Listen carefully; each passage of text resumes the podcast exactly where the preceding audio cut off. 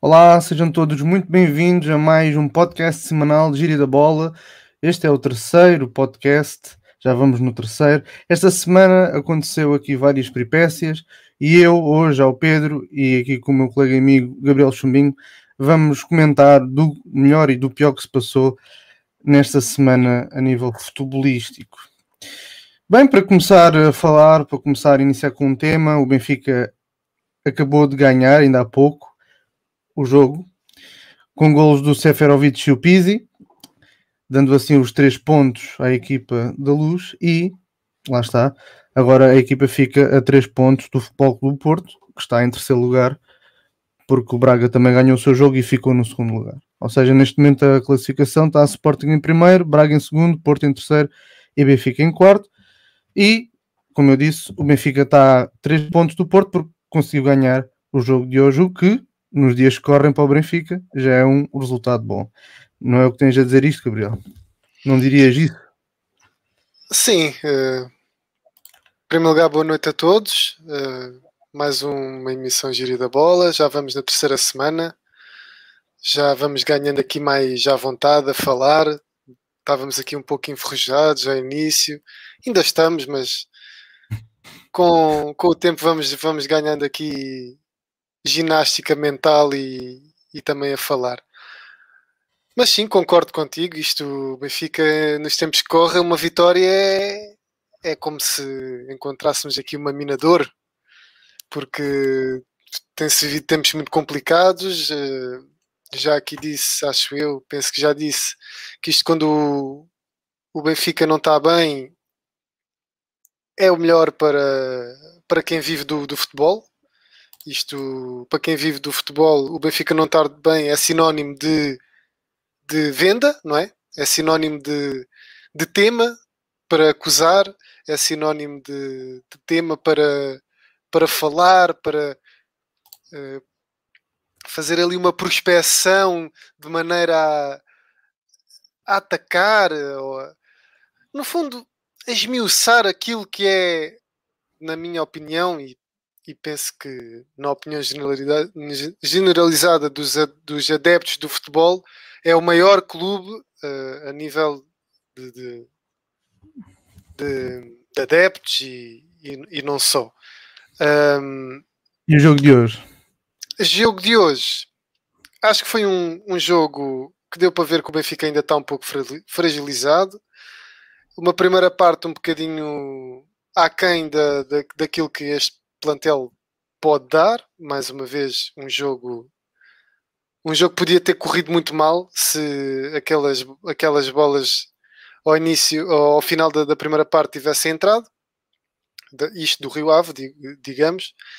Mas depois o, o Benfica, certamente Jorge Jesus deve ter dito qualquer coisa no balneário, os, os jogadores acertaram o passo e entraram com um ritmo avassalador aqui para, para a segunda parte e tiveram a sorte de conseguir um golo, um golo que está ali 7 centímetros dentro de jogo, como podemos ver pelas linhas, se elas estão bem ou não, isto já, já cabe um bocadinho na especulação de quem, de quem adora fazer esse tipo de coisas eh, relacionado com a arbitragem, mas acreditando nas linhas está 7, 7 centímetros dentro de jogo e, e abriu aqui espaço para a equipa ganhar um, pouco, um bocadinho de confiança e, e pronto, e partir para um 2-0 que podia ter sido até 3, caso a bola do Pizzi já no final entre na, na baliza de Kisek. Uh, realmente foi uma bola, uma boa bola, por acaso pegou bem na bola. Uh, tinha tudo para fazer o gol, mas saiu um dedo, como ele disse na, na, na repetição, vê-se ele a dizer saiu um dedo, uma coisa assim. Eu por acaso não tenho. Estás a falar do quê? Da, da bola que foi parar a Alvalade? Não, não estou a falar dessa bola. Ah, estou a, falar, ah, tá a falar de outra bola. Pronto, o, Pizzi é aquele jogador que ou é um jogador de nota 8 ou um jogador de nota 80. Uh, ah, se calhar hoje não foi um jogador nem de nota 8, nota 80, se calhar foi ali de nota 40 ou 60. Mas é, é, é um jogador que, que tem vários anos de Benfica e, e certamente, e certamente vai ser mais vezes titular, porque já, já, já há uns tempos tem, tem, tem ficado no banco e acho que isso também lhe fez bem e tira um bocadinho o chapéu a Jorge Jesus por, por achar que, que ele é que manda na equipa, Jorge Jesus é que manda na equipa e quando os jogadores não estão bem, seja ele, eles quem forem, tem que ir para o banco. E, e pronto. Uh, aqui um pequeno resumo do jogo. O Benfica conseguiu aqui ser, se calhar, o, não, não diria o, o, maior vencedor desta jornada, porque eu acho que o Braga é que foi o maior vencedor desta jornada, mas o Benfica foi aqui o segundo melhor, maior vencedor desta jornada no que aos primeiros classificados diz, respeito, porque ganhou pontos ao Passos Ferreira, que, que, já seguia bem na luta uh, pelo quarto lugar. Na semana passada eu disse que o Passos Ferreira a meu ver, não tinha condições para conseguir o quarto lugar e, e provou. Levou 3-0 do Santa Clara. 3-0. Um, e pronto, e, e concluindo, é, é isso. Uh, para não, não, não me expor aqui um uhum. bocadinho no tempo.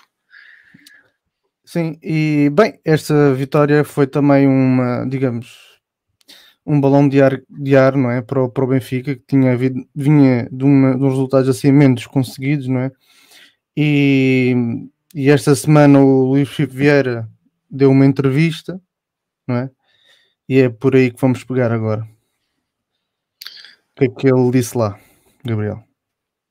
Ora, pois uh, disse muita coisa, foi uma, uma entrevista até com uma quantidade de tempo até, até grande, não é? Uma hora e pouco, uma hora e meia, penso eu, onde ele meio que foi um desabafo. Eu, eu vejo aquilo meio que como um desabafo uh, da, daquele presidente. Um presidente que estava a aguardar o momento indicado para vir a público, porque os adeptos já pediam que ele viesse a público falar há muito tempo e acho que esta entrevista peca por, por tardia, apesar dele explicar que não podia vir, uh, quer dizer, ele podia, não é? Mas ele tinha que vir falar ontem, não é? Porque é o, foi o décimo, o centésimo décimo sétimo aniversário do, do Sport Lisboa Benfica e ele tinha que vir falar ontem. Uh, ele diz que não tinha sentido vir falar há três semanas atrás, quatro semanas atrás e vir falar agora, mas se calhar até tinha, porque se calhar a entrevista uh, esta, esta entrevista ia se relacionar mais com o aniversário do clube, com aquilo que é com, com que foi, visto que não pode haver uma gala, não é? Ia-se direcionar mais com aqueles que foram os, os melhores do clube em, em todas as modalidades, fazer uh, certas distinções. Uh, e, e, não foi isso que aconteceu. O que aconteceu foi comemorámos a data da, da fundação do Benfica com uma entrevista cheia de de pontas soltas, de, de ou seja, de, de, no fundo ele veio, veio explicar aos adeptos a maneira como pensa, não é? E ninguém, ninguém sabia, quer dizer, as pessoas já sabiam, porque, repara, se fores ver bem a entrevista, apesar de eu achar que, que o, atualmente o, o, atual presidente do Benfica é, é o melhor para aquele lugar neste momento, uh, é uma entrevista que é um bocadinho assim deste género. O Benfica está mal, mas reparem, o que é que eu fiz? O que é que eu já fiz de bem? Vocês estão-se a esquecer do que é que eu já fiz de bem.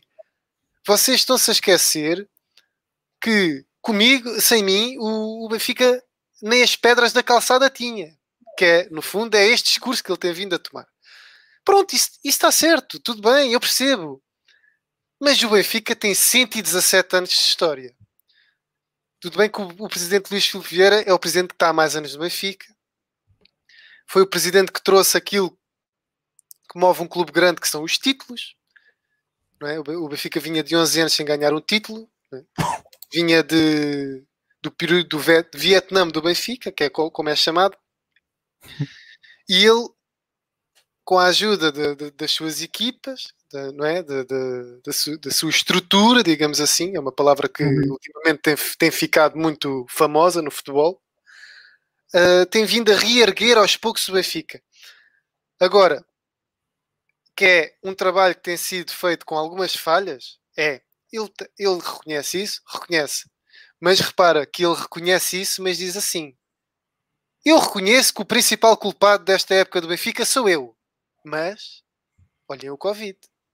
Olhem que os jogadores que foram escolhidos foram escolhidos não por mim, mas pelo, pelo Jorge Jesus, pelo, pelo Tiago Pinto, pelo, pelo Rui Costa, portanto, todos nós, e, e pronto, eu, eu percebo, a, culpa não recai só na pessoa que, ou seja, pelo responsável máximo, mas, mas é, é, é um assumir de culpa um bocado assim para, para meter areia nos olhos, porque, hum. porque ele diz eu assumo a minha responsabilidade, mas o Covid, os jogadores foram escolhidos por, eh, por pelo treinador.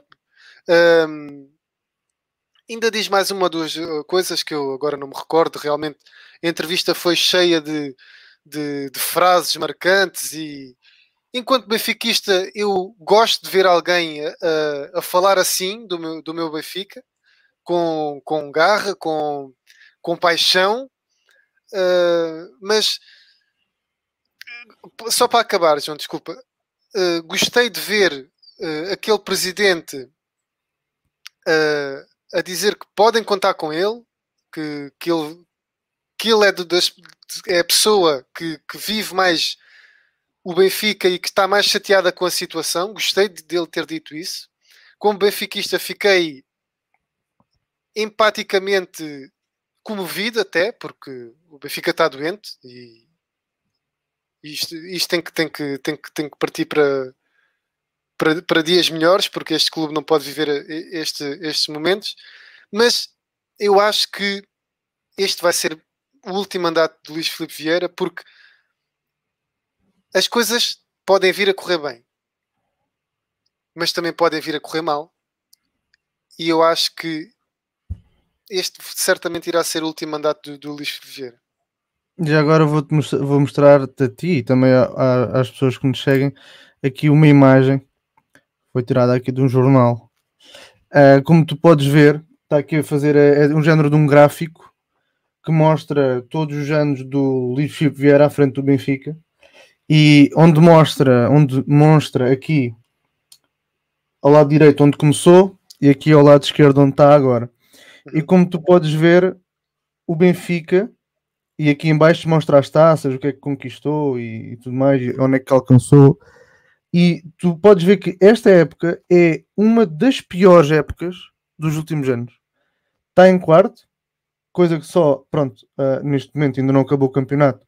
Sim, mas está a 13 pontos agora, não está a 16, né? Mas... Exatamente.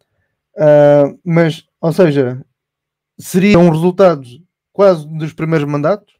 Depois sai eliminado em todas, eh, ou seja, da taça, só está a taça de Portugal, porque a taça da Liga, a Liga dos Campeões, a Liga Europa e a Supertaça, que não ganhou, já foi tudo.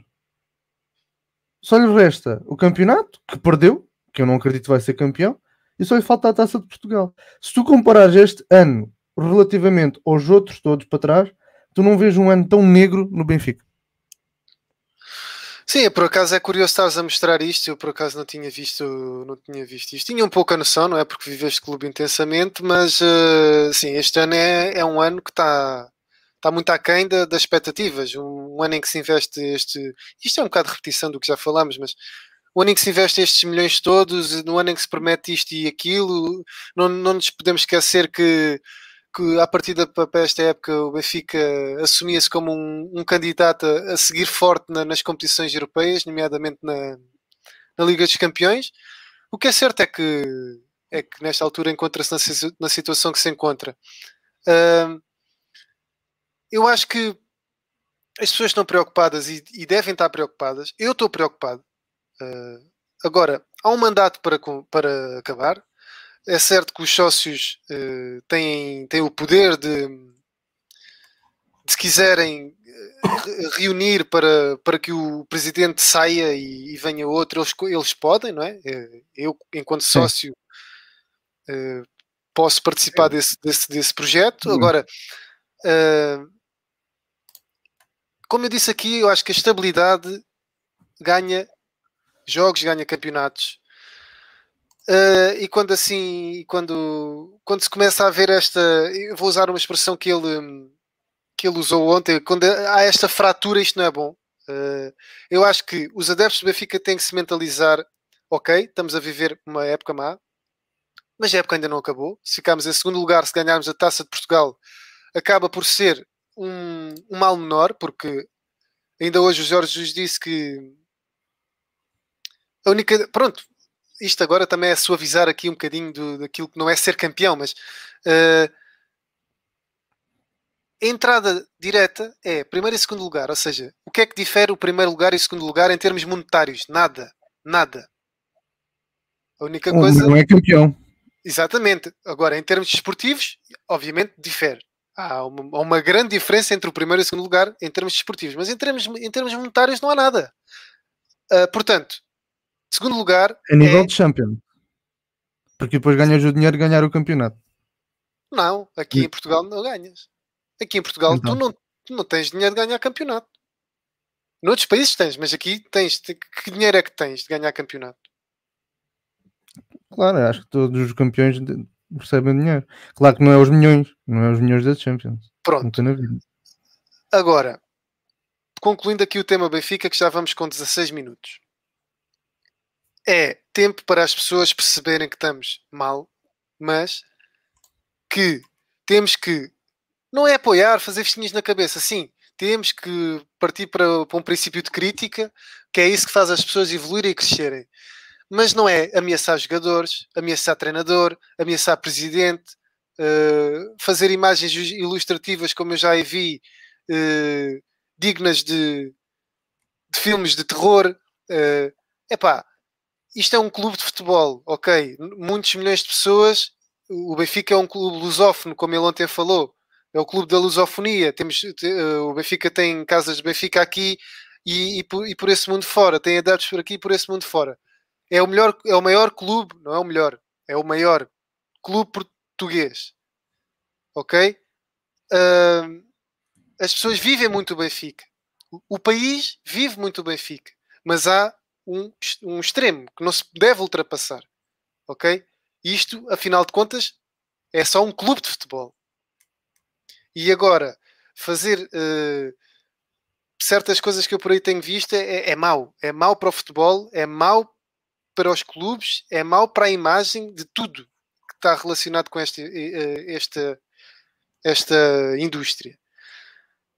Uh, portanto, é tempo dos adeptos perceberem que vamos um bocadinho já uh, lançados para o, para o último terço da, da, da, época, mas o Benfica ainda pode ficar em segundo, ainda pode ganhar a taça de Portugal e com isso não se salva a época, mas há um mal menor. Uh, e eu tenho esperança que o Benfica consiga isso, porque está apenas a 3 pontos do, do, do, do terceiro lugar e a 4 pontos do, do, do, segundo. Tem que jogar contra o Porto, tem que jogar contra o Braga. Os outros, o, esses dois também vão ter jogos complicados. Isto é luta jogo a jogo, portanto, vamos ver o que é que vai acontecer. Sim, vamos ver. E quem está a sorrir mais agora é, obviamente, quem ficou a sorrir mais, neste caso até foi o Benfica, porque recuperou alguns pontos. O Braga, sem dúvida, ganhou mais um ao Porto, acho eu. Mas o Sporting, obviamente, porque o jogo do Clássico correu bem, houve um empate.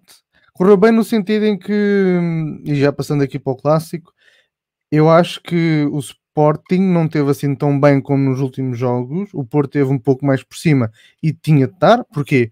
Porque era o Porto que precisava de pontos. É era o Porto estava a 10 pontos do primeiro lugar e na casa do Porto, já para não falar disso. Portanto, obviamente que o Porto tinha de ir para cima, o Porto tinha de marcar golo, o Porto tinha de tentar a vitória. O Sporting não jogou tão bem ofensivamente, não é? Como em outras ocasiões, em outros jogos, é óbvio, é o Porto, não é? Não é ali o, sei lá, o, o Passo Ferreira ou o Farense. Portanto, era normal. Agora, eu acho que apesar disto tudo, quem teve pior foi sem dúvida o Porto e quem teve melhor nem sequer foi o Sporting como um todo, claro que foi como um todo, mas os defesas. A defesa do Sporting, mais uma vez, provou que é uma excelente defesa, porque o Porto atacou, o Porto rematou, o Porto teve uma série de oportunidades que podia ter marcado, mas seja pelos seus defesas, seja pela defesa em si, seja pelo próprio guarda-redes, que desta vez mostrou o trabalhinho, uh, o Sporting conseguiu sair do Dragão com um ponto, ficando ainda a 10 do Porto e a, que, a 9 do Braga. Sim, sim. Portanto, o Sporting, no meio disto tudo, saiu bem desta jornada. O Benfica também, mas claro, está a alguns pontos, portanto, nem vou colocá-lo aqui. E o Braga, sem dúvida que sim. O Braga é interessante. Só para recordar aqui as pessoas que nos seguem, que estão a ouvir, que nós temos um vídeo sobre o percurso do Braga, a sua história, o seu presente, como é que o Braga chegou até onde está. Não é nenhuma surpresa, para mim, para o Gabriel, não é nenhuma surpresa. Porquê? Porque, sem dúvida, nós sabemos o passado do Braga, contamos a história lá e, portanto, não é surpresa. Acho que é o percurso natural das coisas. E o Braga está muito bem lançado. Vamos ver. Claro que ainda faltam muitas jornadas. Ainda pode ficar em quarto Portanto, vamos ver. Mas o, o, jogo, o, jogo do clássico foi um bom jogo. Claro que um bom jogo no sentido em que tático, porque de exibicional pouco, não é? Não sei se concordas Sim, com esta opinião. Foi um jogo algo lento, algo uh, faltoso, como já tem vindo a ser hábito, não só nos clássicos, mas em todo o, o futebol nacional, como tu bem referiste no, no vídeo de, desta semana para além do podcast, não é? Uh, recomendo as pessoas a irem ver o vídeo do, do Jal, que é um vídeo que fala de, das, do número de faltas nas, nas, nas, ligas, nas principais ligas, em que se inclui a, a, Liga Portuguesa. Portanto, o que é que se pode dizer aqui do jogo do Porto contra o Sporting? Uh, como tu disseste bem, já, já se previa um Porto mais dominante, um Porto com mais bola, um Porto que queria, que queria assumir as despesas do jogo, porque era o principal interessado na, na, na conquista dos três pontos. O, o, Sporting bastava um empate para seguir firme, isoladíssimo, não é? E principal candidato ao título. Uh, há quem diga que o Sporting fez antijogo. Eu não considero que o Sporting fez antijogo. Eu considero que o Sporting foi uma equipa inteligente em campo face àquilo que tinha que, que, que fazer naquela noite, que era enervar o Porto, uh, retardar ao máximo o primeiro gol do Porto e conseguiu até ao final do jogo. Né? O, o Sporting nisso é muito inteligente. Uh, tu dizes que, que, que os principais. Uh, as principais figuras do jogo a nível do Sporting foram os defesas. Eu considero que foi o meio campo, lá está. Eu considero que foi uma, o João Mário. O João Mário é um jogador. Já fazia falta ao, ao campeonato português. O João Mário é um jogador excelente. Um, quem me dera ter um jogador como o João Mário naquela equipa do Benfica, né? É um jogador completamente inteligente, pauta aos momentos do jogo, sabe quando é que deve acelerar, sabe quando é que deve reduzir o, o ritmo, Uh, tem ao lado o Palhinha que pronto, tem vindo a subir de nível, de nível de dia para dia. Está um, está um excelente jogador também. Uh, acho que foi considerado outra vez o melhor, melhor do jogo, não foi? Uh, se não, não sei se terá sido o Palhinha, acho que foi o Palhinha. Foi o sim, exatamente, o Palhinha. É isso que, é isso que estou a falar. Pronto. Uh, e pronto, o Sporting acaba por não fazer nenhum remate à baliza. Tem uma bola eh, já na segunda parte do Mateus Nunes que entrou muito bem eh, e, e, podia ter eh, morto ali o jogo e o campeonato porque ficar a 13 pontos era, era uma facada.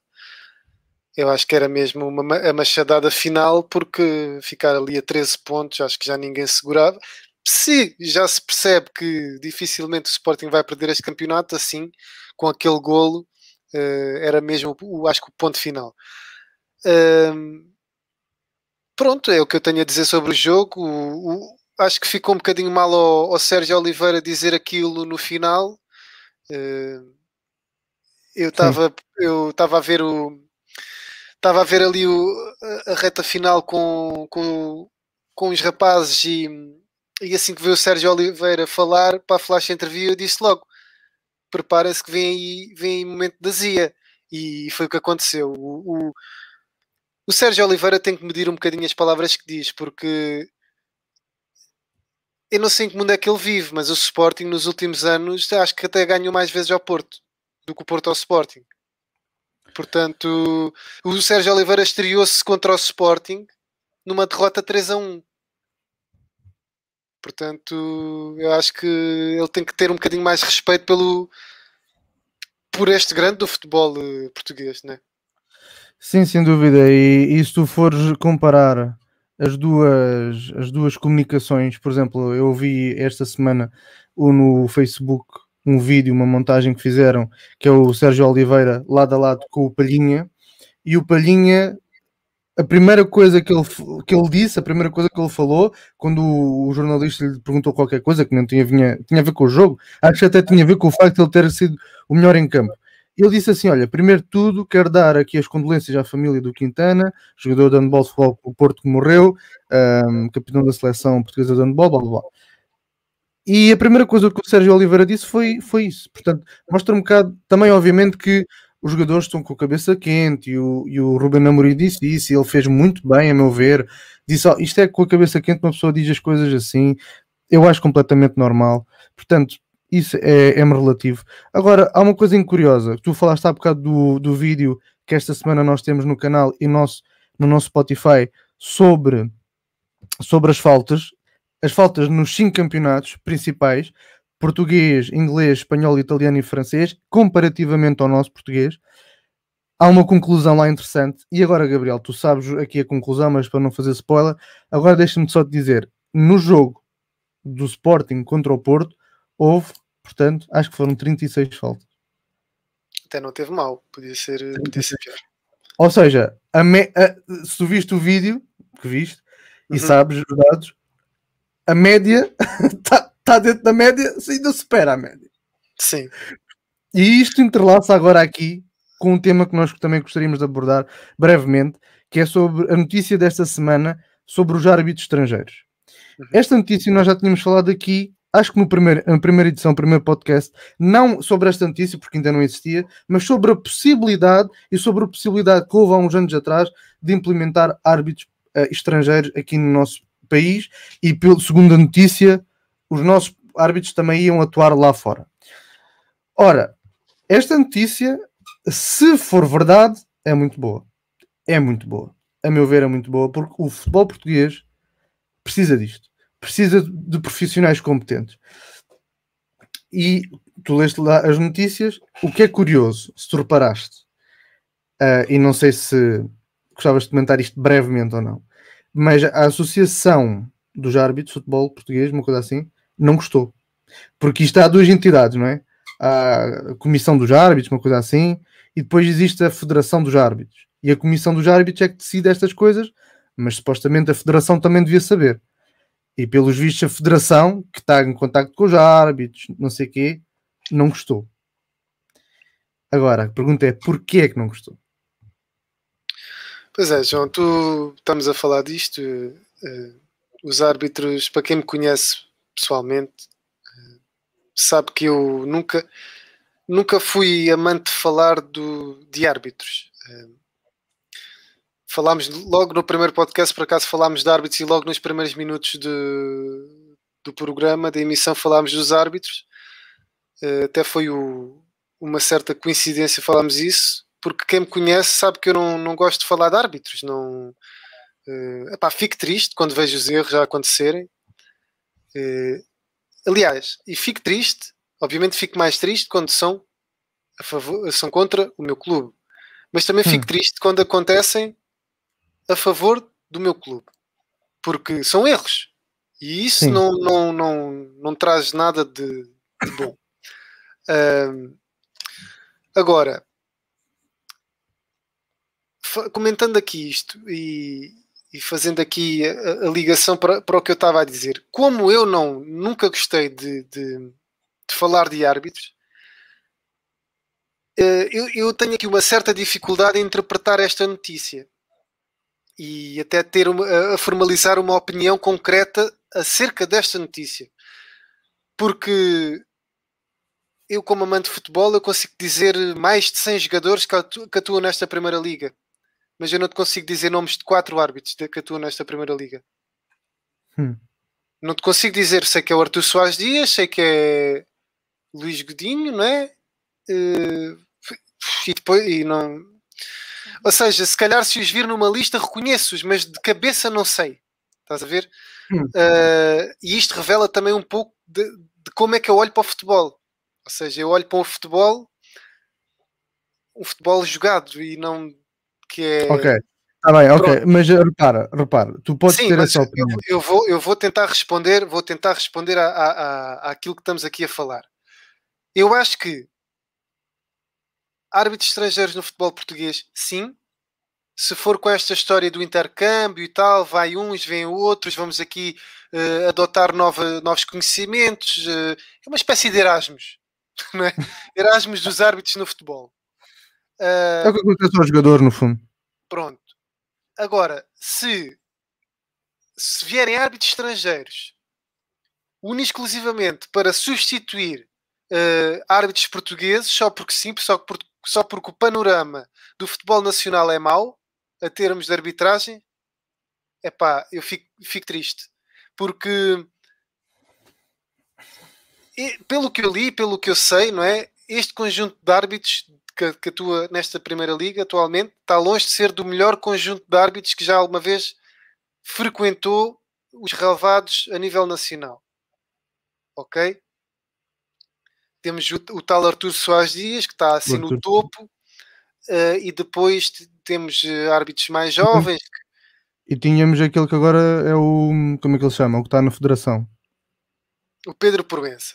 Que até Pedro acho que apitou a final do Europeu há uns anos, não foi? Quando, Espanha e Itália, lembro-me disso vagamente: Espanha 4, hum, Itália e, 0. E o Artur uh, Soares Dias também apitou aí uma coisa qualquer importante, acho eu apitou agora há pouco tempo na, na, na, Liga dos Campeões. Não, tô, não quero estar a induzir as pessoas, mas acho que foi isso. Ou seja, os árbitros portugueses eles não são os melhores do mundo, mas também não são os piores. São muitos, são, são aquém daquilo que a nossa liga merece, sim. Outros, se calhar, são um bocadinho acima. Ok? Isto sempre andou assim. Uhum. O que eu quero dizer às pessoas é. Ah, porque eu já ouvi eu já, eu já ouvi e já li coisas deste género. Finalmente vêm árbitros portugueses para a nossa uh, árbitros estrangeiros para a nossa primeira liga e agora vai-se acabar o roubo. Agora é que vai-se acabar o roubo. E agora é que o Sporting vai ser muitas vezes campeão. Porque agora o coitadinho do Sporting já nunca mais vai ser roubado. Epá, vocês metam os olhos, quem diz isto, vocês metam os olhos na, na, nos 30 minutos do jogo West Brom contra o Brighton. E veja o que aconteceu esta jornada. Vocês metam os olhos no que aconteceu no lance do Hudson Odoi ontem contra o, o ora, Chelsea e Manchester United. Há erros lá fora. Existem Sim, mais erros cá. Mas, mas, deixa, mas deixa-me dizer-te que eu, pessoalmente, não me interesso por isso. Eu fico feliz com os árbitros internacionais aqui, sabes porquê?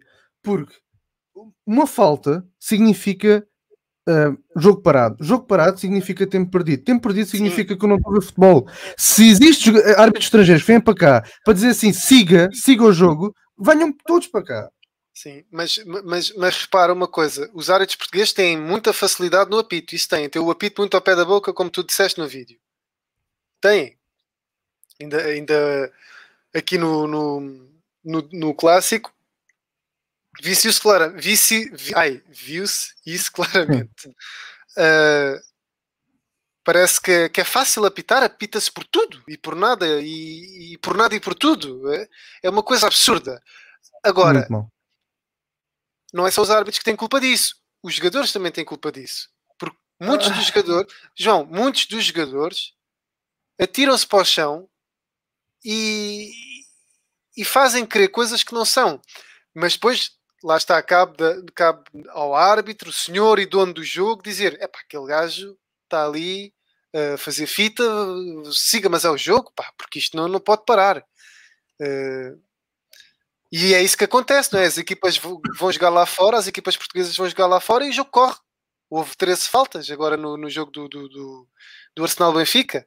No jogo com o Porto Juventus houve, houve não sei quantas faltas houve, mas posso ir aqui ver rápido e de certeza que não houve tantas faltas daquilo que eu me lembro do jogo, não é? O Braga-Roma a mesma coisa, ou seja, o jogo flui mais rapidamente e, e, é, e é, pronto, eu não consigo formalizar, não, é? não consigo formalizar uma opinião, mas é, é, é, mais na base disto, ou seja, árbitros, que intercâmbio, tal Erasmo dos árbitros, tudo bem, agora vir substituir os árbitros portugueses com árbitros estrangeiros para, para já viste a reputação que isso passa lá para fora?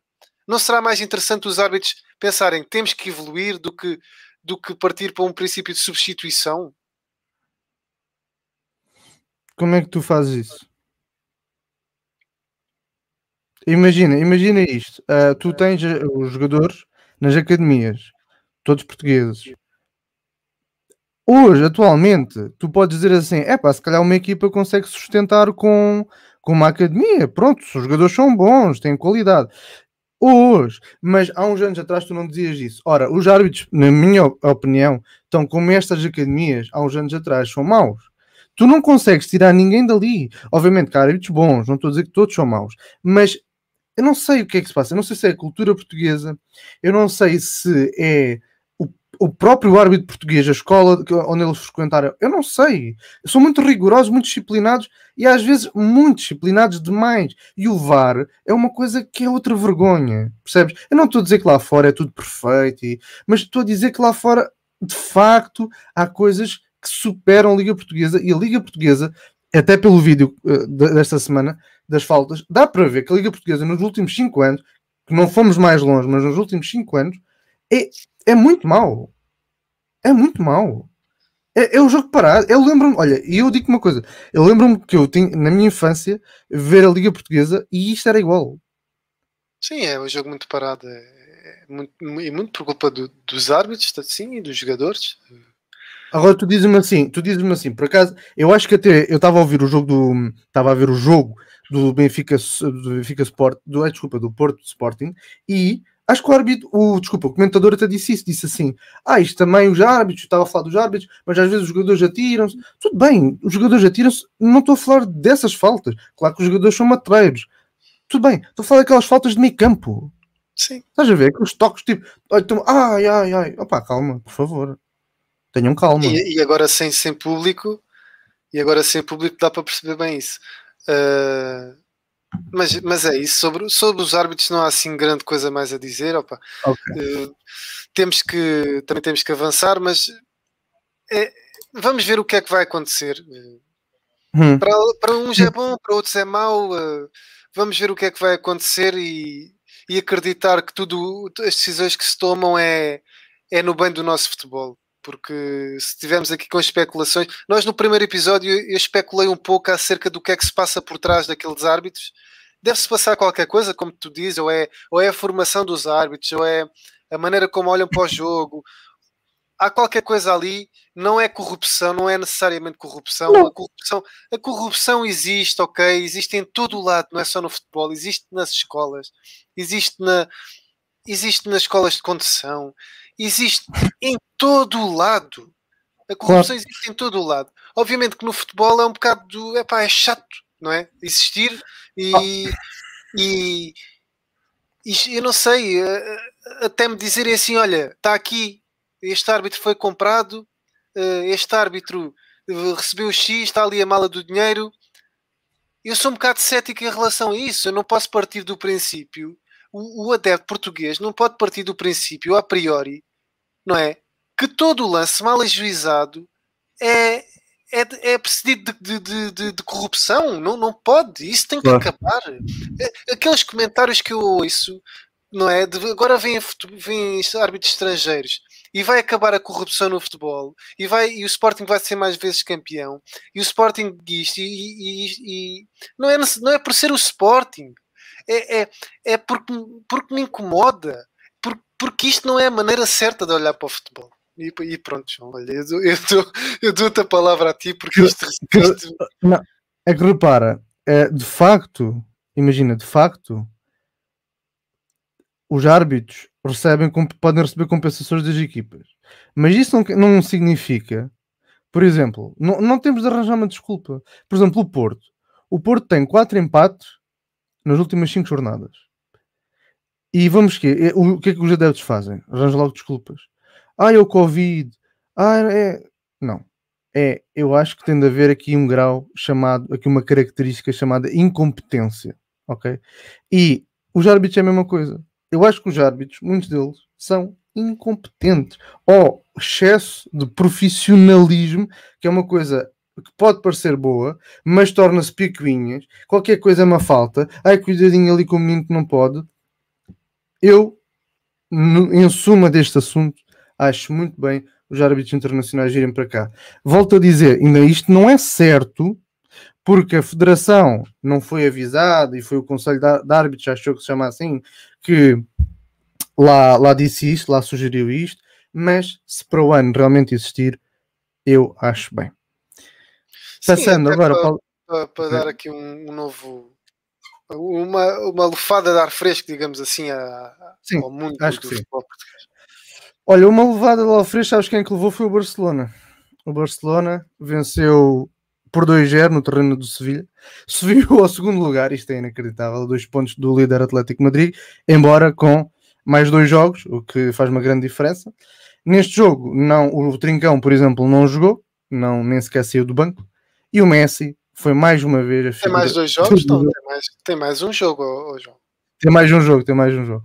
Uh, e não é à toa que, de facto, este Messi epá, realmente é, é a figura deste Barcelona ainda. Assistiu para o Dembélé no primeiro, primeiro gol, fez ele o segundo gol. E contra o Sevilha, o que é engraçado porque o Sevilha é mesmo a maior vítima do, do Messi, ou seja, o Sevilha é a maior vítima do Messi. Ele já fez 30, 38 golos em 42 confrontos contra esta equipa, portanto são muitos golos. E de facto o, o Messi soma 8 jogos consecutivos a marcar na liga e o que, é, o que é interessante, porque nós na semana passada e acho que também na outra semana falamos da crise do Barcelona e de facto existe uma crise. E esta semana o nosso amigo e companheiro Rui, um, o Rui mandou-nos, o Rui Teixeira mandou-nos um, mandou-me um link de um artigo sobre a crise do Barcelona que eu achei muito interessante a falar sobre lá, sobre. Um, sobre bem o que, o que é que aconteceu desde o início, porque é que o Barcelona ficou com esta crise e tudo mais. E o que eu acho interessante é que podem-me dar todas as explicações que quiserem, mas eu, como adepto do Barcelona, quase desde o início, eu sei como é que começou e sei porque é que acabou. Eu sei que começou por causa de um presidente e de um treinador, mas de um presidente que apostou num treinador, e sei que agora foi para baixo por causa de um presidente e de vários treinadores. Há aqui uma grande. E pronto, eu li esse artigo, está no 00. Pronto, é um artigo grande, mas há uma coisa que se calhar, não sei se tu chegaste a ler ou não. Eu queria ter, ter lido, mas não tive a oportunidade porque okay. é, é, realmente grande, né? E... Então eu vou, eu vou te dizer, eu vou te dizer lá uma coisa, uma, um facto aqui interessante, mas isto não, está pro, propriamente no, pode estar no artigo, mas o, o que, qual foi digamos, um momento de ruptura no Barcelona.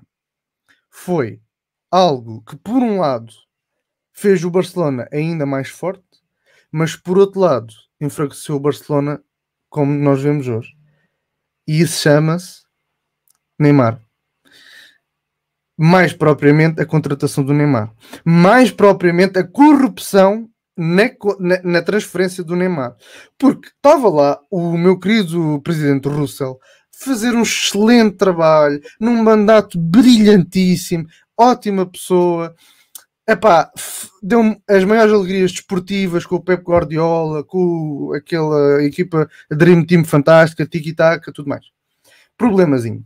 A justiça espanhola descobriu qualquer irregularidade ali, no caso do Neymar, foi preso. Foi preso. Quem é que foi para a presidência? Não, foi, não foram votos, ninguém votou. Os adeptos do Barcelona não votaram. Quem foi? Foi o adjunto. Quem é o adjunto? Bartolomeu. Ou seja, o Bartolomeu foi para o poder sem nunca ter sido eleito, por assim dizer.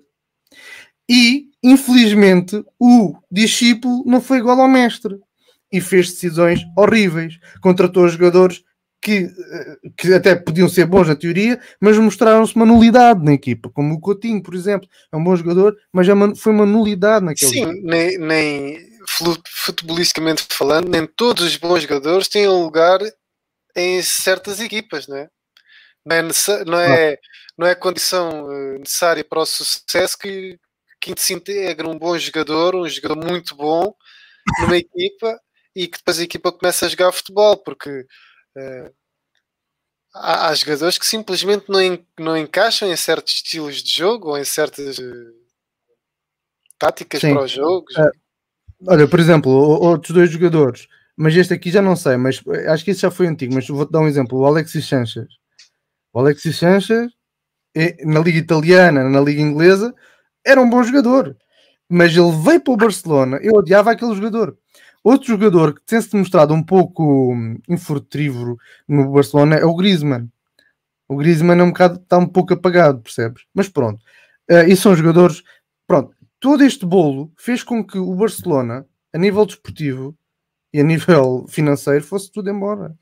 E agora há uma coisa que eu gostaria de falar contigo. Não estava, acho no calendário. E vamos passar muito tempo na live. Meu Deus. Mas pronto, eu vou falar contigo na mesma. Eu estava a ler esse artigo e depois estava a ler os comentários e de facto eu vi umas boas ideias lá. E repara bem nisto. O que é que o Barcelona precisa de fazer para recuperar financeiramente nos próximos anos? Uma coisa é vender, outra coisa é não comprar tão caro, e outra coisa que podia ser feita é reduzir a massa salarial. Porque se fores a ver, aqueles jogadores do Barcelona, meu amigo, aquilo é uma festa, é um é uma festa de salário, uma brutalidade, uma montanha tão grande. Agora, vê bem, comece à cabeça. Pronto. O que é que acontece? Diz-me uma coisa. Eu acho, assim como tu achas, porque já me partilhaste essa tua opinião, que as equipas, as equipas não, sim, as equipas dão muito dinheiro aos jogadores e os jogadores recebem uma brutalidade de dinheiro. Diz-me se não faria sentido e se não haveria uma desculpa agora plausível de dizer assim: olha, meus amigos, nós temos de cortar os salários por causa do Covid, temos de fazer cortes em toda a estrutura. Vamos começar por vocês, tem de ser. Vamos cortar aqui 2 milhões, pronto. Em vez de ganharem 6 milhões, vão ganhar 4 milhões. Olha, paciência. Em vez de ganhar 20 milhões, vão ganhar 15 milhões. E isso, vê bem, e depois é uma pirâmide. Agora, uma coisa à parte, eu não sei se tu sabes, mas a, a Apple, isto agora é uma coisa à toa, mas a Apple, nos seus telefones novos, tirou o carregador da caixa. O que é que as empresas eh, fizeram? Todas elas, a Samsung, a Huawei, a Xiaomi, tirou o carregador da caixa. Vê bem, se as equipas grandes começarem a diminuir o salário, as equipas pequenas vão começar a diminuir o salário com o mesmo pretexto. E isso seria muito bom até para suavizar os salários de uma vez por todas, eh, equilibrar os salários de uma vez por todas dos jogadores de futebol que ganham um absurdo. Já falámos disso, que eles precisam ganhar dinheiro porque depois de terminarem a carreira aos 30 e tal anos de futebol, não vão trabalhar mais e precisam de dinheiro. Mas tu disseste uma vez muito bem, que eu concordei contigo. Uma pessoa que ganha 10 mil euros por mês, se tiver cabeça, vive muito bem a vida. Se ganhar 50 mil euros por mês, vive muito bem a vida. Portanto, diz-me se não era bom, quer dizer, isto não deve acontecer, mas diz-me se não era uma boa ideia, começar pelo topo e reduzir os salários dos grandes. Sim, isto, isto de, uma, de uma perspectiva mais tecnocrata da coisa, se calhar sim, não é? Agora, uh, nós vivemos num mundo em que o dinheiro fala mais alto e, e, e já não é amor à camisola, já é amor a. Ou seja, quem paga mais é que leva o melhor jogador e empresários e isto é tudo um mundo um bocadinho complicado de, de, de, gerir, não é? Isto com o mundo das televisões, o dinheiro a entrar e, e é, é, é, um mundo um bocado complicado. Uh, sim, o, o Barcelona tem que, tem que pensar de uma maneira assim mais tecnocrata, não é? De, de, de estabilizar a sua, a sua hum, situação financeira até, porque, porque senão isto pode, pode correr muito mal. Ou seja, tem que, quem, quem vier assumir tem que pensar que, que tem que estabilizar um pouco as coisas, tem que antes de partir para uma se puder fazer as duas coisas, uh, Sim, mas antes de partir para uma, para uma vertente mais desportiva, pensar aqui um bocadinho mais na, naquilo que é as finanças do clube e eh, em que é que o clube se pode vir a colocar se não cumprir com este tipo de, de, de, de panoramas, não é? E repara, uh, pronto, eu pronto, enfim, claro que isto é no mundo ide ideal, não é? Uh, como um amigo meu gosta de muito dizer, um mundo idílico. Mas agora a situação do Barcelona é esta, voltando ao Barcelona. É, isto é curioso, não sei. Pronto, tem menos um jogo, mas é um Barcelona que está em crise, ao mesmo tempo está em segundo lugar, ao mesmo tempo o Messi aparenta jogar bem, às tantas ainda podem ser campeões. Sim, é que. Não é? Desculpa, Champions, adeus. é que, mas é que podem ser campeões. E, e, e, batemos outra vez na mesma tecla que, salvo Manchester City e Sporting, os campeonatos estão, estão todos em aberto, porque isto é fácil perder pontos, não é? Sim, vamos ver. Uh, o, o, Atlético Madrid este fim de semana ganhou com o gol do, do teu menino, não é? Do meu menino. do João Félix. Ganhou com o autogol e com o gol do João Félix. Sim. Não é o meu menino. Né? É o menino do Benfica. É o menino da formação do Benfica. E pronto, a Liga Espanhola está tudo em aberto. O Sevilha lá perdeu 2-0. É, o, o Real Madrid empatou. O Real Madrid empatou. que é que está a grande questão. E portanto, de repente, numa semana de crise, outra semana está tudo em aberto. É sim, o futebol é o momento. É, cada vez mais as pessoas têm que perceber isso. O futebol é o momento e é, o, é, é o momento que faz as pessoas andarem para a frente e procurarem algo melhor, né? Uh, se tu hoje estás mal, neste momento estás mal, tu procuras estar melhor, né?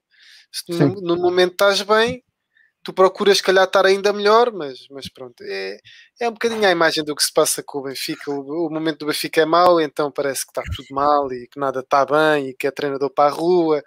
Meu Deus, treinador para a rua. É, foi o que se falou. Sim, mas, ah, mas, é assim, mas é assim. Uh, relativamente ao Barcelona, de facto, as coisas estão mesmo mal. Sim, okay? estão mal, sim, estão mal. Têm as coisas estão mal. Têm que ser mudadas mas repara que né, no mundo ideológico, agora o Barcelona é campeão, já suaviza aqui um bocadinho as coisas. O quê? Desculpa. Imagina que o Barcelona é campeão. Ah, sim, não, mas escuta uma coisa, tudo bem. Mas eu estou a dizer é, o Messi ainda é muito. Uh, desculpa, o Barcelona ainda é muito Messi dependente. O Messi, neste último jogo, fez assistência e gol.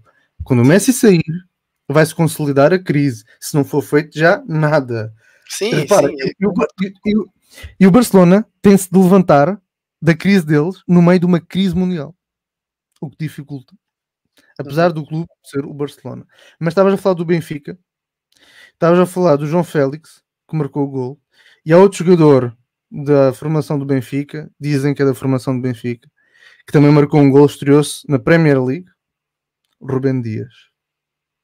E Rubem Dias. É, dizem que é do Benfica, então, não é? Dizem, dizem. Há outras pessoas que podem dizer o, opor, o ao contrário, alegando que ele teve em outra equipa antes do Benfica.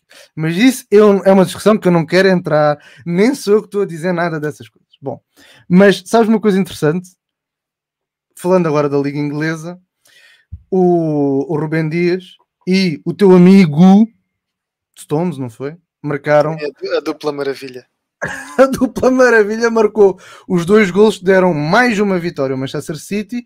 Uh, quando os médios não fazem nada, quando os avançados não marcam, estão lá os defesas para uh, os dois centrais marcarem golos. O Ruben Mas Dias... no gol do Ruben Dias, que bola do De Bruyne. Já fazia Sim. falta aos relevados aquele jogador. Que jogador é verdade. E o Ruben Dias estreou-se então a marcar no Manchester City e agora repara, no vigésimo triunfo, na trigésima vitória consecutiva da equipa de Guardiola. Ok? É e olha, eu, pode, pode ir comentando, mas eu, eu gostava de partilhar aqui uma imagenzinha também. Uh, sobre. Hoje estás sem imagens, hoje, hoje, hoje, hoje estou forte nas imagens. Uh, está aqui um gráficozinho com o percurso do Pep Guardiola no Barcelona, Bayern e Manchester City. E nós podemos ver aqui que o, o, o Pep Guardiola já está a fazer mais jogos no Manchester City do que fez no Barcelona e já fez mais vitórias e já tem uma porcentagem de vitórias maior no Manchester City do que no Barcelona. Mas o que eu gostaria de realçar aqui é os, os, os, os incríveis números, ok? Porque são avassaladores. São avassaladores. A porcentagem de vitória é uma coisa impressionante. Fazer isto no campeonato inglês é tão difícil com a Ei. equipa que ele tem. Com a equipa que ele tem, ou seja, eu já aqui disse que, que considero o campeonato inglês o futebol mais espetacular do mundo, mas a nível tático é um, é um futebol que, que vai enriquecendo agora há, há pouco tempo. A nível tático, porque é um futebol mais mais espetacular do que, do que tático, do que, do que ocupação de espaços e isto é a maneira como eu olho para o futebol inglês. Hum. Agora, conseguir estes feitos com uma equipa de, de franzinos, não é? de que, é que repara, do meio campo à frente, quem é que é o jogador, aquele poste, aquele. Não tens nenhum base dost, não tens nenhum Matites, não tens nenhum. Isto não estou a dizer pela categoria uh, futebolística do jogador, mas pelo seu, seu portento físico, né? Não tens uhum. nenhum Paz não tens nenhum Matites, não tens nenhum Didier de Rockba, não tens nenhum, nenhum Thierry Henry, não é? Não tens, uh, não tens nenhum destes, destes jogadores. Tens jogadores franzinos. Tens Marrez, Sterling, Agüero, uh, Gundogan, uh, o, o, Kevin De Bruyne é, é um é um jogador que, que, consegue ter ali um bocadinho mais de físico, mas uh, está longe de ser do jogador mais portentoso, né? Sim. Ou seja, conseguir isto na Premier League com aquele tipo de jogadores é de treinador. É, de é verdade. E, e, falando do De Bruyne, está aqui o Tito a perguntar: Bruno Fernandes ou De Bruyne? Olha, é uma luta um bocadinho à imagem do Ronaldo Messi. Uh, eu tenho sempre tendência a partir para o que é nacional é bom. Portanto, eu prefiro o Bruno Fernandes. mas, uh... Debro, mas, é que o Debro não é um jogador tão bom. Já dos tempos do Wolfsburg, eu olhava para este jogador e dizia assim: epá, está aqui um, está aqui um jogador, epá, é diferenciado. É diferenciado. É, é, para mim, Bruno Fernandes, De Bruyne, Salah é o, trio, o melhor trio do, do, do, do, da Premier League. O Bruno Fernandes viu o. Pronto, jogou no o jogo contra o Chelsea, que acabou empatado, e assim o Manchester United fica a 12 pontos do City, o que significa que uh, basicamente o campeonato está entregue, não é? Eu acho que está entregue. Mais coisa, menos coisa, acho que sim. sim. Deixa-me dizer-te aqui só uma pequena curiosidade uh, sobre o, o Diogo Jota, o jogador do Liverpool. Ele é o décimo. Olha, isto vem até agora relacionado com o tema dos salários que nós estávamos ali a falar. E é o décimo segundo jogador melhor pago ali do, do plantel do Liverpool. E agora eu vou-te dizer aqui um, três salários, ok? Vou-te dizer três salários dos três jogadores mais bem pagos do clube de Liverpool e, e tu vais ver como é, é um abuso, não é? Ou seja, tu tens o Salah, ganha 12 milhões de euros. Tu tens o Por ano, Tiago. É? Sim. Estás a falar em valores anuais, não é? Sim. Espero que sim. uh, sim, é por ano, é por ano. O Tiago ganha 11.5 milhões por ano. O Firmino ganha 10 milhões, ponto 7 por ano. E o, o Diogo Jota ganha 5.4 milhões de anos. São Até salários. parece pouco comparado com isso, né? Pois, exatamente, né? Uma pessoa vê, ele fica assim, assim, eu só ganho 5 milhões. Eu sou agora jogador, o jogador estrela. Mas pronto. O Liverpool também não está numa boa E depois temos uh, o comum dos mortais a ganhar 700 euros por mês, né? E a apanhar uh, o vírus no hospital. Eu dormi no hospital. Bom, uh, passamos agora à Bundesliga. Eu sei que é um tema que, pelo menos há um, algum tempo, que te tocava, particularmente de surpresa, o facto do Schalke, não é? Para quem não sabe, o Schalke Sim. está com a sua vida por um fio. Mais tá uma derrota, muito... 9 pontos, né? Tem 9 pontos. Não, tem. Quantos pontos é que tem? Acho que é 9, não é? Eles têm 9 pontos. 9 pontos, exatamente. Eles têm uma vitória, 6 empates e 16 derrotas. Okay. Ainda há pouco tempo me lembro de ver o Schalke na, a jogar contra o Sporting no, na fase de grupos da Liga dos Campeões, no jogo em que o Sporting realmente foi roubado. É, é, e é, é uma, exatamente, eu também me lembro desse jogo. E, e sabe uma coisa, pronto, eles agora com esta goleada de 5 a 1, o treinador foi despedido, ok? O treinador foi despedido, o Christian Gross foi despedido, uh, que tinha sido contratado no final de dezembro, não é? E ele apenas ganhou 11 jogos. Uh, desculpa, ele ganhou apenas um jogo em 11 jogos. Portanto, e ele, ele foi despedido e aqui vê-se também como é que está a crise do Schalke. Ele agora foi despedido, tinha sido contratado em dezembro. Já estava lá outro treinador que tinha sido despedido. Antes desse estava lá o treinador interino. Ainda antes, ou seja, este, eu acho que esta época eles já tiveram quatro treinadores e vai ser agora o quinto treinador. Também foi despedido o diretor desportivo e também o team manager. Portanto, diz-me está... diz lá, nós percebemos pouco ou nada de futebol, não é? E não estou a ser irónico, eu, eu considero-me uma pessoa que percebe, percebe pouco de futebol, hum. mas eu consigo perceber que não é por uma equipa estar mal que tem que se fazer esta dança das cadeiras. Porque isto, isto não é nada. Que, que estabilidade é que um jogador, uma equipa, tem. Claro.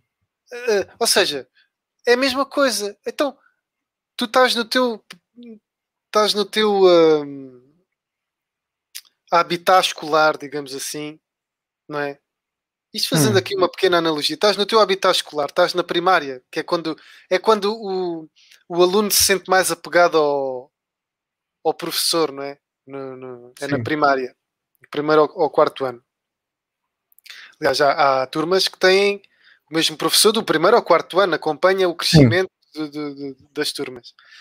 Uhum. Agora pensa, no primeiro ano vem a professora A, ao final de três meses está grávida, tem que, tem que sair, vem a professora B. Depois a professora B, no final do terceiro, no, no início do terceiro período, tem um acidente de moto, não pode dar aulas, vem a professora C. Depois acompanha os alunos no final desse ano, parte para o seguinte. Entretanto, tem uma depressão qualquer, não pode vir dar as aulas, vem a professora D. Sim, Epá, e que estabilidade é que uma turma hum. tem para... Eu vou, eu, eu vou te dizer o que é que eu acho. Quer dizer, eu não faço ideia porque é que eles estão em crise, ok? Não, não sei. Olha, começaram a perder e foi isto. Até, Mas até podia ser um tema interessante para um vídeo da, das próximas semanas. Pois podia, sim, senhor. E até te digo que podia ser feito. Agora, também, uh, uh, relativamente a isso dos treinadores, eu acho isto. Eu acho que isso nunca aconteceria se o Pinto da Costa, por exemplo, tivesse na presidência do Schalke. Porque as equipas portuguesas hoje ainda são tratadas como clubes, como equipas, pronto, como clubes. As equipas inglesas, muitas inglesas, alemães, isso tudo, não. São tratadas como empresas. E o que é que as empresas querem? Resultados. Se não estão a ter resultados, quem está no comando? Ah, este. Aula. Percebes? E eu acho que é por isso que isto também está um pouco assim, um pouco assim distorcido, não é? Uh, o Leverkusen também é outra equipa que não está nada bem. Uh, apesar de estar mais no topo, em 2021 o arranque está tá mal. Desde o início do ano, que eles só ganharam dois jogos dos 10 jogos uh, disputados na Liga e estagnaram agora no sexto lugar. Um, também está tá, tá complicado. São duas equipas que, lá está, duas realidades diferentes. Opa, o Leverkusen, eu por acaso, eu, o ano passado eu identifiquei muito com o Leverkusen por causa do Kai Havertz, como eu já aqui disse, na, na antevisão ao, ao Atlético Madrid-Chelsea uh, da semana passada. E, e, eu acho que é uma equipa que dependia muito desse jogador, apesar de ser um jogador jovem, 20, 20 anos na altura, agora acho que tem 21, se não me engano. É, era um jogador que estava muito àquele meio campo e, e, marcava muitos golos do Leverkusen.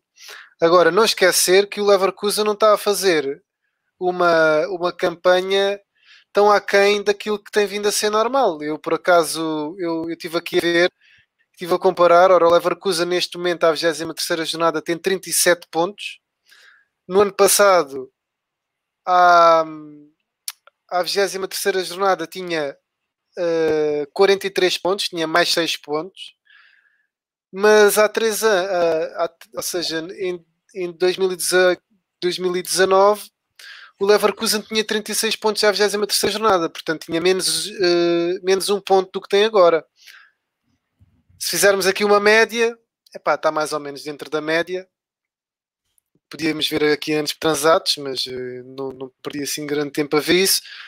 Até porque é uma equipa que, que nos tem habituado a estar ali em lugar de discussão da, da, Liga dos Campeões, mas o mais natural é, é, ficar sempre no lugar de Liga Europa. Portanto, se, se cair para a Liga Europa, se conseguir ir para a Liga Europa, está dentro do está dentro do que é expectável numa Bundesliga. Uh, é certo que este ano está, está, está aqui um bocadinho, um bocadinho mal nos últimos meses, mas uh, está, está somente aqui a, a dois pontos do, do Borussia Dortmund, que é, que é quinto classificado, está a cinco pontos do Eintracht Frankfurt, que é quarto classificado. Sim. E o Dortmund, que repara, está em quinto, mas depois tem a par de a par de, de outros jogadores do Bayern, os melhores jogadores da liga. Sim, uh, o Dortmund está.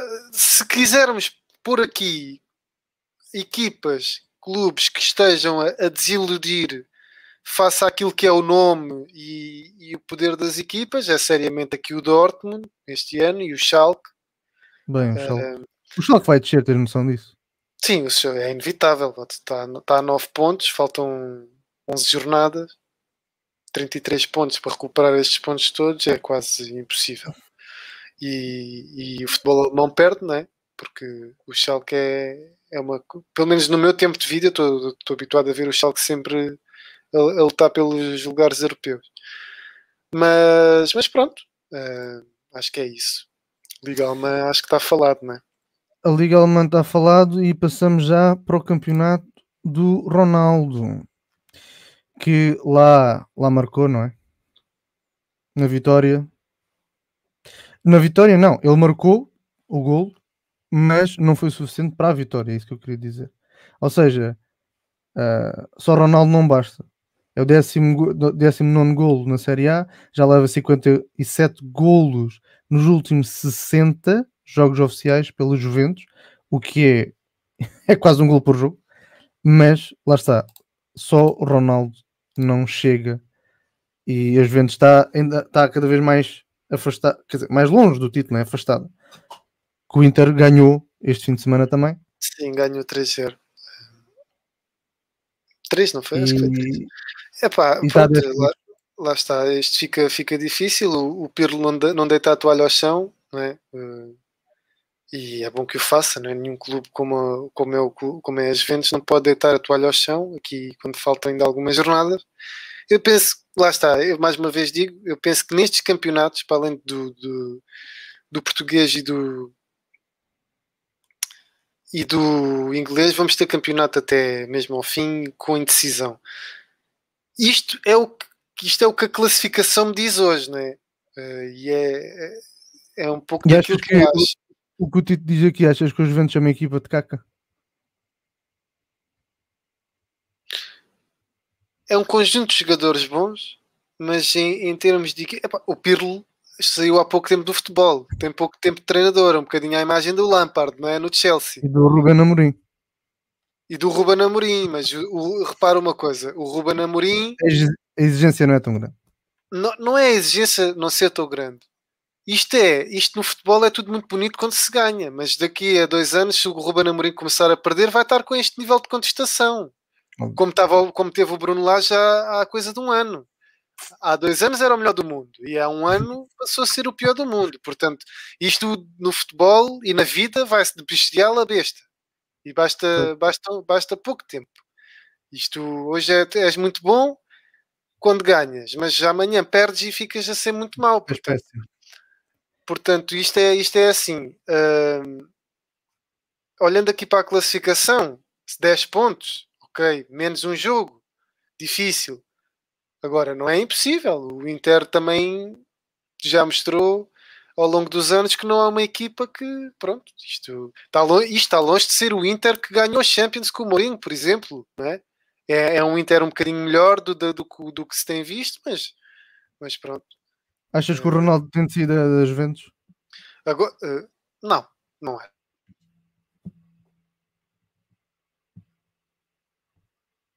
Oi? Acho que ficamos aqui sem o Gabriel ou ficamos sem eu. Uh, vamos aqui esperar um bocadinho por ele. Não sei se é da minha net ou é da dele. Isto, fazer live, estou a ver que é assim.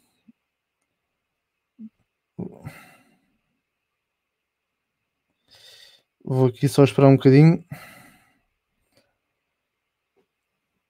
Mas pronto, entretanto, posso ir uh, adiantando que realmente o Ronaldo, pronto, eu não sei qual é a opinião do, do Gabriel, mas eu acho que pois o Gabriel parou. Uh, dessa da net ele já volta. Eu acho que o Gabriel, o Gabriel não, o Ronaldo devia, devia um, sair daquela equipa o quanto antes, mas eu acho que ele fez muito bem a ir para o clube inicialmente. Porquê? Porque é uma equipa que já ia ganhar, era campeã há sete, há sete temporadas consecutivas, etc, etc. Portanto, eu acho que não foi nenhum erro ele ter ido para a Juventus. Claro que ele quer a Champions. Se o Juventus não conseguir a Champions, o Ronaldo acho que já está, poderá estar na altura de sair. Agora, para onde? Aí é que está a situação. Para onde? Uh, vai terminar a carreira já? Uh, Estados Unidos? Sporting? Duvido, não é? Apesar de que uh, Dolores, a mãe do Dolores, festejou a vitória do Sporting como se fosse o, o, o filho tivesse marcado um gol. E o Gabriel agora está de volta. Epá, eu não sei o que, é que, o que é que aconteceu aqui. Isto deve ter sido a minha net foi abaixo, não é? Tu falas do Ronaldo e acontecem coisas, percebes? É o que se passa. É, é o fenómeno estratosférico. É o fenómeno! Mas pronto, uh, não sei se queres acrescentar algumas notas finais para terminarmos a live, a live de hoje. Pronto, eu não sei eh, qual foi o momento das minhas palavras em que a live terminou. Pronto, já, já Olha, perdi não ouvi nada do Ronaldo. Pronto. Já, pronto, de qualquer maneira também tinha perdido a minha linha de raciocínio. Não sei se os espectadores já viram que eu estava a dizer que o Internacional uh,